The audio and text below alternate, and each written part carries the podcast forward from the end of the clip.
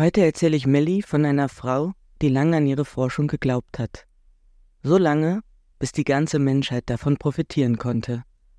Warum eine Begegnung am Drucker dafür wegweisend war und wie Katalin Kariko 2023 mit einer besonderen Ehrung in die Schlagzeilen gekommen ist, erzähle ich euch heute. Also, seid gespannt und hört rein. Viel Spaß wünscht euch Christina. Das ist Sister React, der True Story Podcast mit Information, Emotion und Reaktion. Von und mit Melly und Christina.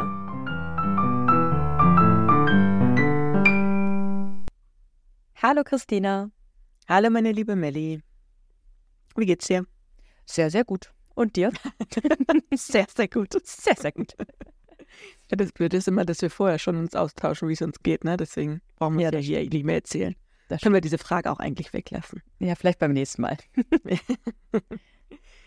Liebe Melli, heute erzähle ich dir eine wahre Geschichte aus dem Bereich der Medizin.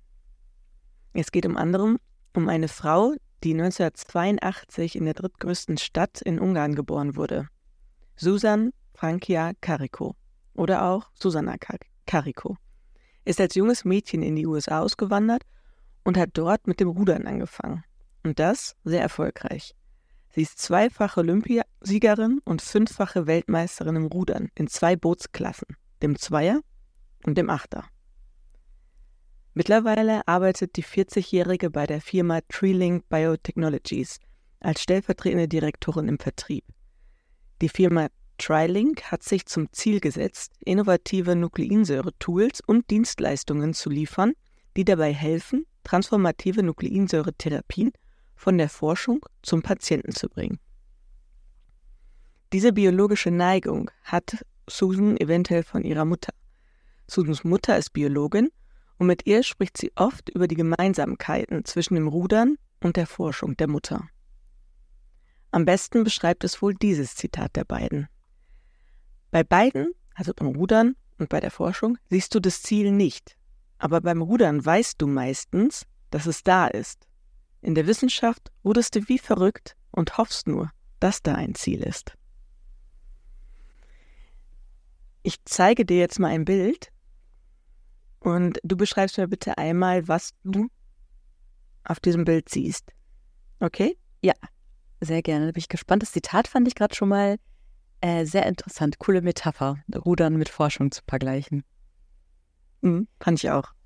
Und auf dem Bild sehe ich, ich würde fast sagen, das ist ein äh, Buch, My Life in Science von Katalin Kariko, Breaking Through, My Life in Science, das steht da noch dick drüber.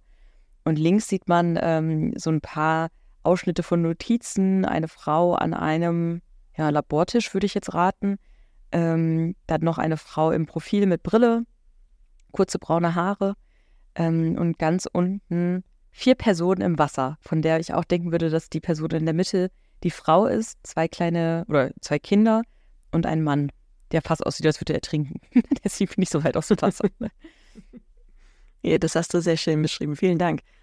Genau, das Buch ist von der Mutter von der Susan, also von der Katalin Carico. Jahrelang war die Tochter Susan durch ihre sportliche Leistung die bekanntere in der Familie Carico. Doch im Oktober 2023, also jetzt, wo wir den Podcast aufnehmen, noch gar nicht so lange her, hat ihre Mutter ein Buch mit dem Titel Breaking Through My Life in Science herausgebracht.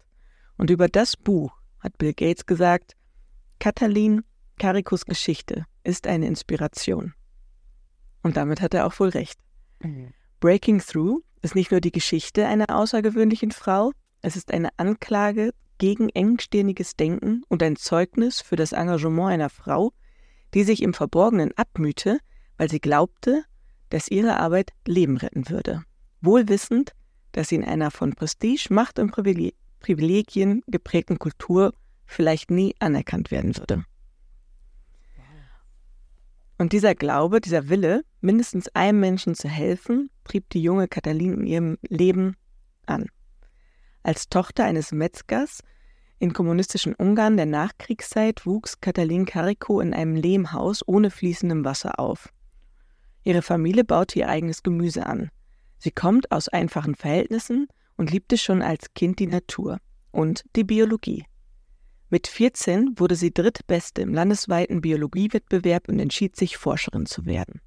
Dass sie nach dem Abitur mit dem Biologiestudium begann, kam also nicht sehr überraschend. Katalin Carico studierte Biologie, promovierte und beginnt mit 22 Jahren ihren ersten Job an der Universität der Wissenschaften in Ungarn. Sie bekommt ein kleines Labor und darf endlich das tun, was sie so gern macht, den ganzen Tag forschen. Ihre Anstellung endet jedoch unfreiwillig, wie sie erzählt. Sie forschte damals an der Ribonukleinsäure, kurz RNA. Mit Hilfe von RNA wollte sie Menschen gesund machen. Mit Hilfe von RNA sollte der Körper seine eigene Medizin bilden. Gegen Erbkrankheiten, Krebs oder gar Herzinfarkte. Kariko hatte eine Vision, aber ihre Ideen waren womöglich zu kühn und erzielten schlichtweg keine brauchbaren Ergebnisse. Und so bekam sie wenig Unterstützung von denen, auf die es ankam.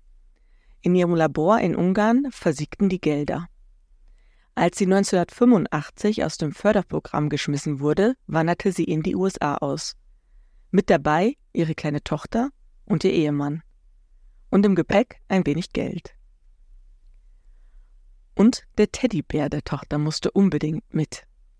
Er war quasi existenziell für die Auswanderung. Kannst du dir vorstellen, warum dieser Teddybär so wichtig war? Also wenn ich mich als in ein Kind hineinversetze, ist er vielleicht auch einfach wichtig, weil er an Heimat erinnert, ein Gefühl von Geborgenheit und Zuhause vermittelt.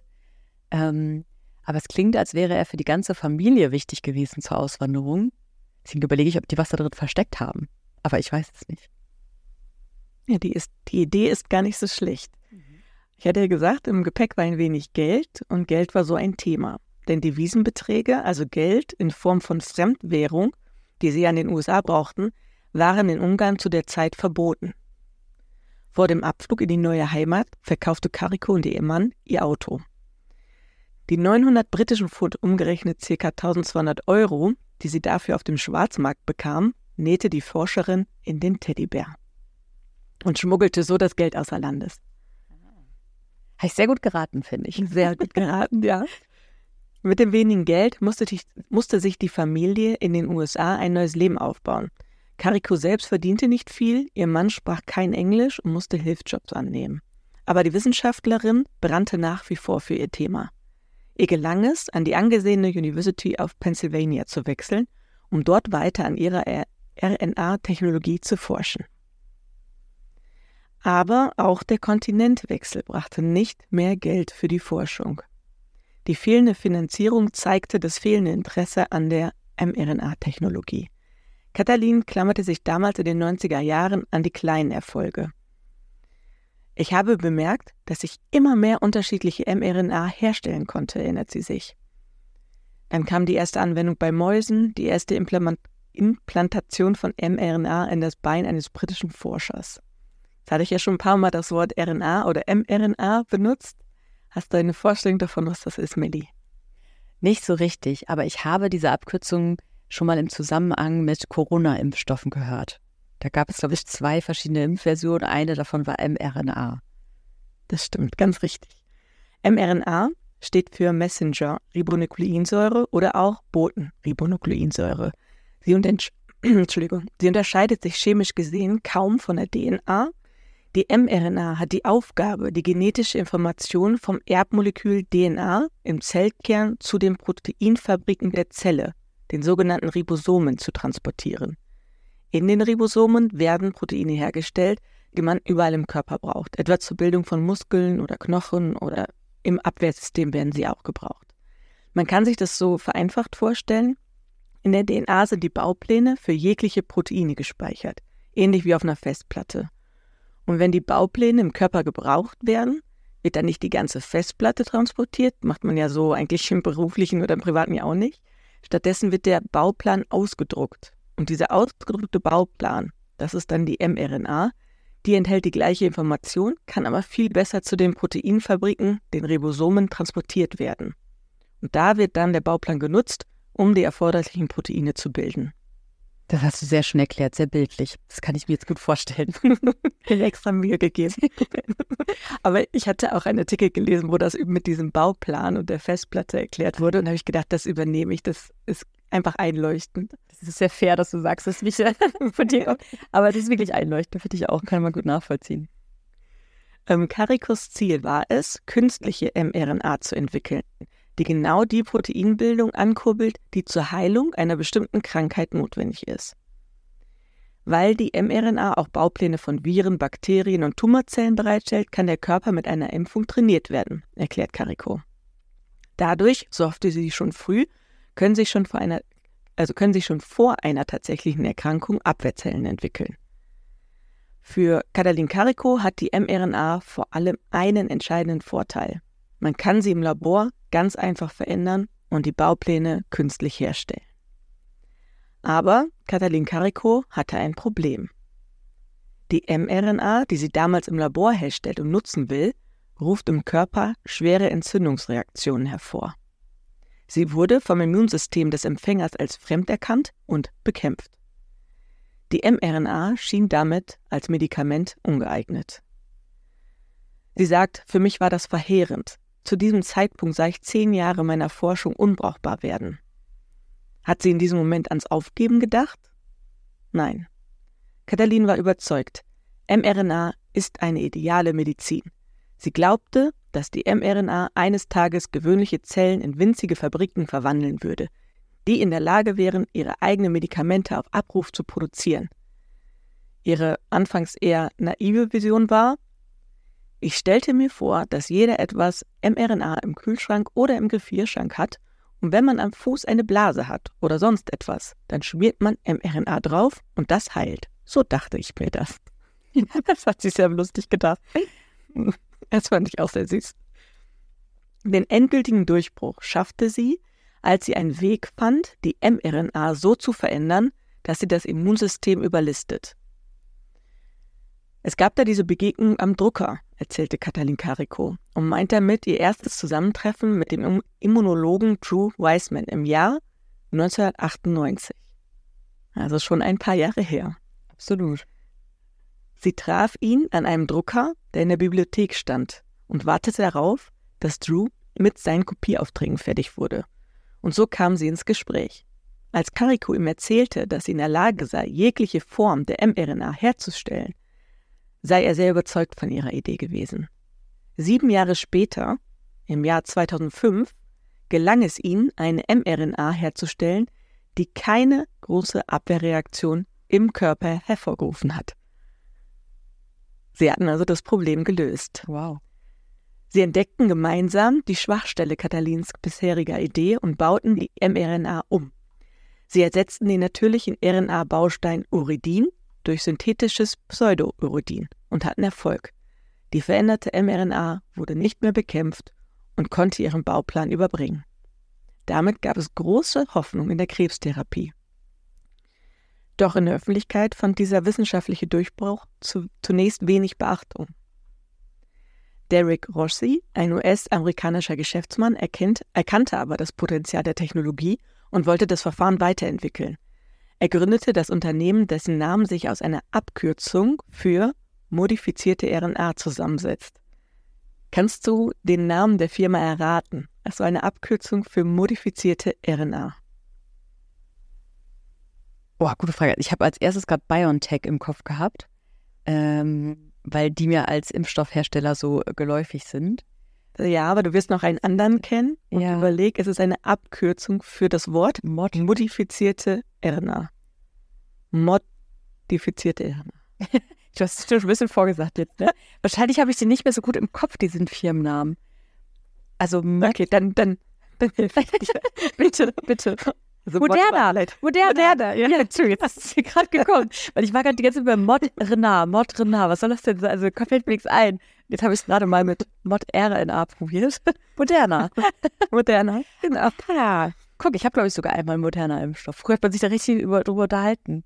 Mhm, Als stimmt, ja. Gerade rauskam. Was hast du denn? Ich habe BioNTech, ja. Ich habe Moderna. ja. Stimmt. Wie so ein Stempel, ne? Wirklich. Oder wie so eine Jeans-Marke, die man dann. Absolut. Derek Rossi, der äh, Geschäftsführer von Moderna, bot Katalin sogar eine Stelle an, die sie allerdings nicht annahm. Ein paar Jahre später wurden die BioNTech-Gründer auf Carico aufmerksam. BioNTech war damals noch ein unbekanntes Biotechnologieunternehmen in Mainz. Der Weg einer angewandten mRNA-Therapie war noch lang und Katalin hielt immer noch beharrlich an ihrer Idee, mRNA in der Praxis anzuwenden, fest. So kam sie 2013 nach Deutschland und fing als Beraterin bei, bei BioNTech an. Denn das Unternehmen führte damals als einziges Unternehmen Versuche mit mRNA am Menschen durch. Bei BioNTech konzentrierte man sich zunächst auf die Behandlung von Krebs mit mRNA. Aber dann kam das Jahr 2020. Und mit Und die Co Genau. Eine Corona-Pandemie. Richtig, die Covid-19-Pandemie. Und die Welt brauchte dringend einen um Impfstoff und die beiden Gründer von BioNTech reagierten sofort. Sie entwickelten einen mRNA-Impfstoff auf der Basis der Entdeckung von Katalin Kariko und stellten wenig später in der Corona-Pandemie eine riesige Menge an Impfdosen mit Karikos mRNA-Technologie bereit. Was schätzt du, wie viele Impfungen bzw. wie viele Dosen sind von BioNTech weltweit verimpft worden? Boah, das ist eine sehr gute Frage. Dann ist ja natürlich auch noch die Frage, ob einmalig, also man hat ja oft eine Auffrischimpfung bekommen, das zählt da mit rein, ne? Also genau, das kann ich dir direkt beantworten. Es geht wirklich um die einzelnen Dosen, die verimpft worden sind. Also wenn jemand dreimal BioNTech bekommen hat, dann zählt das als dreimal Dreimal. verimpft. Okay. Also ich gehe jetzt mal von der Population in Deutschland aus, die ja schon relativ groß ist mit 80 Millionen. Ähm, wenn die das alle dreimal allein kriegen. Hat natürlich nicht jeder, ist mir klar, ne? Aber ich äh, nur so, also du hast ja weltweit gefragt. Ich habe dich weltweit gefragt, genau. Deswegen würde ich schon sagen, sowas wie, weiß nicht, 300 Millionen. ist immer noch zu wenig? Immer noch, das ist deine erste Zahl. Ich weiß. Sehr, sehr gering. Oh, ja, aber ich habe mir ganz schon gedacht, dass ich das, glaube, das ist viel zu niedrig. Eine Milliarde.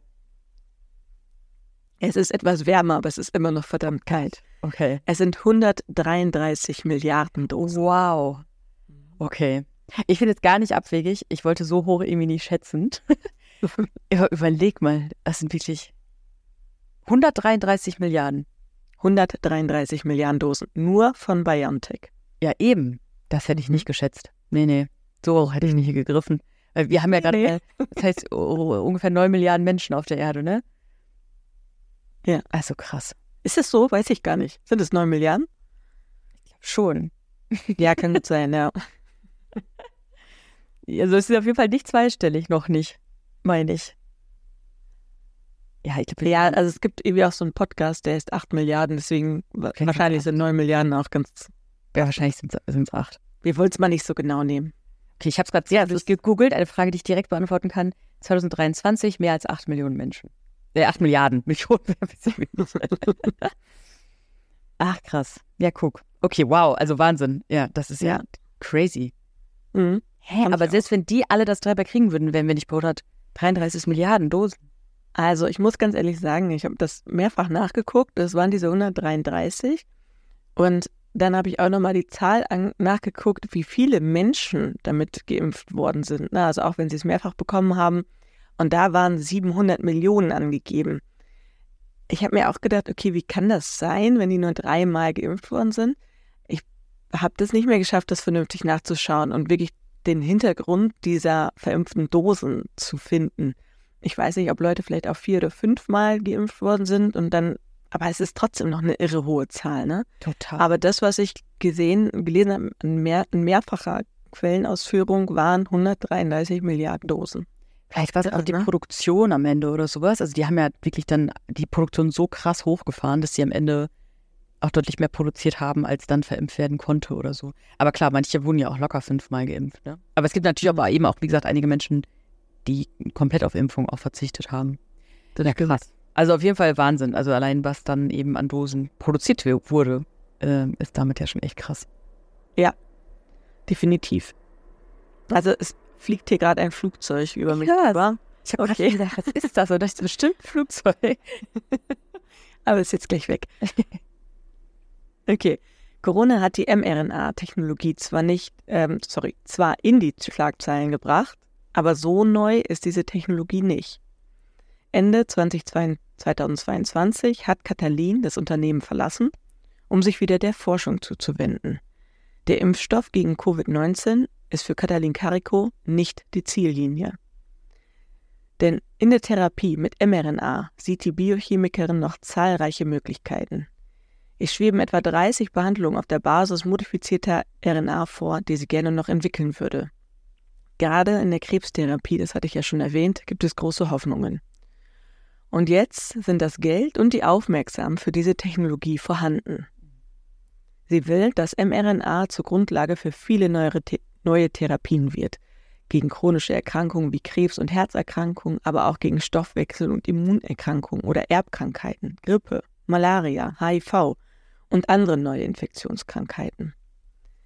Damit könnte eine über 100 Jahre alte Idee von Paul Ehrlich, dessen Preis sie übrigens auch gewonnen hat, es gibt einen Paul-Ehrlich-Preis, den sie hat, Wirklichkeit werden maßgeschneiderte Medikamente gegen verschiedene Krankheiten, genau passend für jeden Patienten. Das ist echt eine Vision. Wow. Mhm. Fand ich auch. Ich schicke dir jetzt noch ein Bild.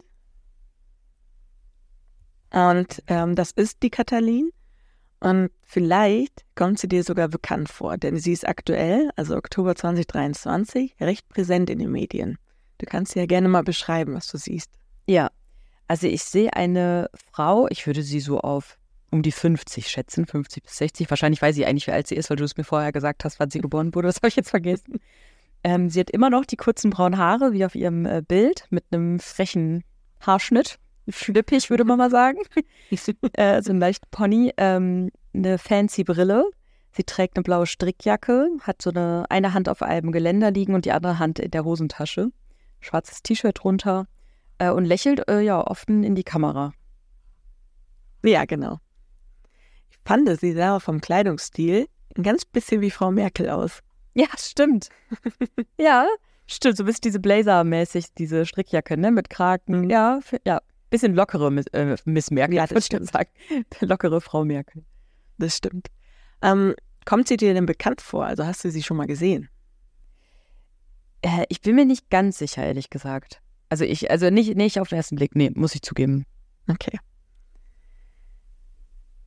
Es ist so, dass in diesem Jahr, also 2023, der Nobelpreis für Physiologie oder Medizin an die in Ungarn geborene Forscherin Katalin Kariko und den US-Amerikaner Drew Weissman ging für Grundlagen zur Entwicklung von mRNA-Impfstoffen gegen Covid-19. Guck, und das habe ich mitbekommen, dass das für dieses mRNA den Nobelpreis gab. Aber ich habe mir nicht diese Namen gemerkt und habe auch keine Bilder von denen gesehen. Aber das finde ich lustig, weil ich, also das hatte ich, als du damit anfingst, habe ich schon gedacht, ah, witzig, vielleicht geht es in Richtung Nobelpreis am Ende. Mhm. Ja, cool. Hättest du mal hättest du mit richtig geraten einfach. Ja, aber ich, du hast mich nicht gefragt, äh, ob ich den, also das war, wie mir die bekannt vorkommt. Und da wollte ich ehrlich sein, weil ich habe kein Bild von ihr gesehen. Ich habe nur so am Rande mitbekommen, ah ja, äh, Nobelpreis für äh, Medizin und Physiologie oder so. Ähm, genau, gegen an mRNA. Das hatte ich schon mal gehört. ich habe noch eine Frage für dich. Was glaubst du? Wie ist die Verteilung zwischen männlichen und weiblichen GewinnerInnen des Nobelpreises für Physiologie oder Medizin? Oh, das ist gemein, weil ich habe das äh, letzte Woche in einem Artikel gelesen für Physik oder äh, glaube ich, und da war es 2% oder 1,8% Frauen. Ich vermute, in der Medizin und Physiologie ist es etwas höher, weil ich glaube, wir hatten auch schon Nobelpreisträgerinnen im Podcast, meine ich. Ähm, deswegen würde ich sagen, vielleicht so 12 Prozent. Okay, da bist du jetzt ein bisschen hochgeschossen. Es sind, es sind tatsächlich 5 Prozent. Also 95 Prozent der Preisträger, äh, Preisträger sind männlich ja. und 5 Prozent sind weiblich. Okay. Und Katalin Kariko ist die 13. Frau, die den Preis in dieser Kategorie verliehen bekommt. Wow. Das finde ich echt manchmal Wahnsinn. Also andererseits auch eigentlich nicht deutlich überraschend, weil wir ja auch wissen über viele Folgen, die wir jetzt schon gemacht haben, dass ähm, Frauen auch einfach es deutlich schwerer hatten, generell zu studieren, dann mit ihrem Studium noch in die Forschung zu gehen ähm, ne, und ihre Ideen quasi auch durchzusetzen. Und du hast es ja am Anfang von Katalin sogar auch gesagt, ne? Dass sie trotz dessen, dass sie wusste, äh, was für Macht mhm. und Privilegienverhältnisse es so gibt, sie an ihre Forschung geglaubt hat und ihr Ziel war, Menschen zu helfen. Ähm, und sich deswegen vielleicht auch intrinsisch einfach nochmal mehr motiviert war. Ja, also das war definitiv ihre Motivation. Sie wollte unbedingt mindestens einem Menschen auf der Welt mit ihrer Forschung helfen. Ich würde sagen, das hat sie mehr als geschafft. 133 Milliarden verimpften mRNA-Dosen. Ja, das hat sie definitiv. Katalin hat über ihren Preis auch noch einen ganz schönen Satz gesagt, mit dem ich die Geschichte ganz gerne beenden würde. Und zwar hat sie gesagt, vielleicht wird es mehr Frauen, mehr junge Menschen inspirieren. Hoffentlich. Oh, sehr schön. Das finde ich toll. Vielleicht habe ich sogar diesen Satz gelesen. Weil ich habe, wie gesagt, Artikel zu diesem Frauenanteil gelesen, aber ich meine, es war in der Physik, wo mhm. kein Mann, Frau, glaube ich, gewonnen hat. Ähm, cool. Finde ich einen sehr schönen Satz. Den sollten wir uns vorne auf dem Podcast schreiben. ja, ich mochte ihn auch. Also ich fand auch die Frau, es gibt super viel über sie. Ich musste mich sehr eindämmen, dass die Folge nicht wieder so explodiert. Und ähm, ich fand sie auch total interessant. Das hast du gut geschafft und ich finde es cool, dass der Teddybär es in die Folge geschafft hat. More room for Teddybärs. Yes, please. Und für Nobelpreisträgerinnen. finde ich auch gut. Ja, cool. Vielen Dank für die Geschichte. Voll spannend, was hinter der Frau quasi steckt, die ja wirklich äh, auch einen Einfluss auf uns am Ende hatte mit ihren Impfstoffgrundlagen. Ähm, ja, stimmt. Sehr, sehr gerne.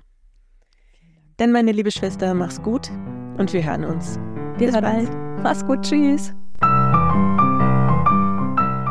Das war Sister React von und mit Christina und Melli.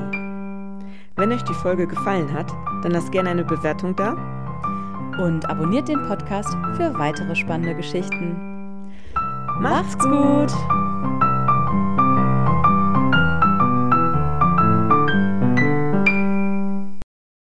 Moderation Christina Tiso und Melanie Vogelpohl. Musik Till Tiso. Produktion Melanie Vogelpohl.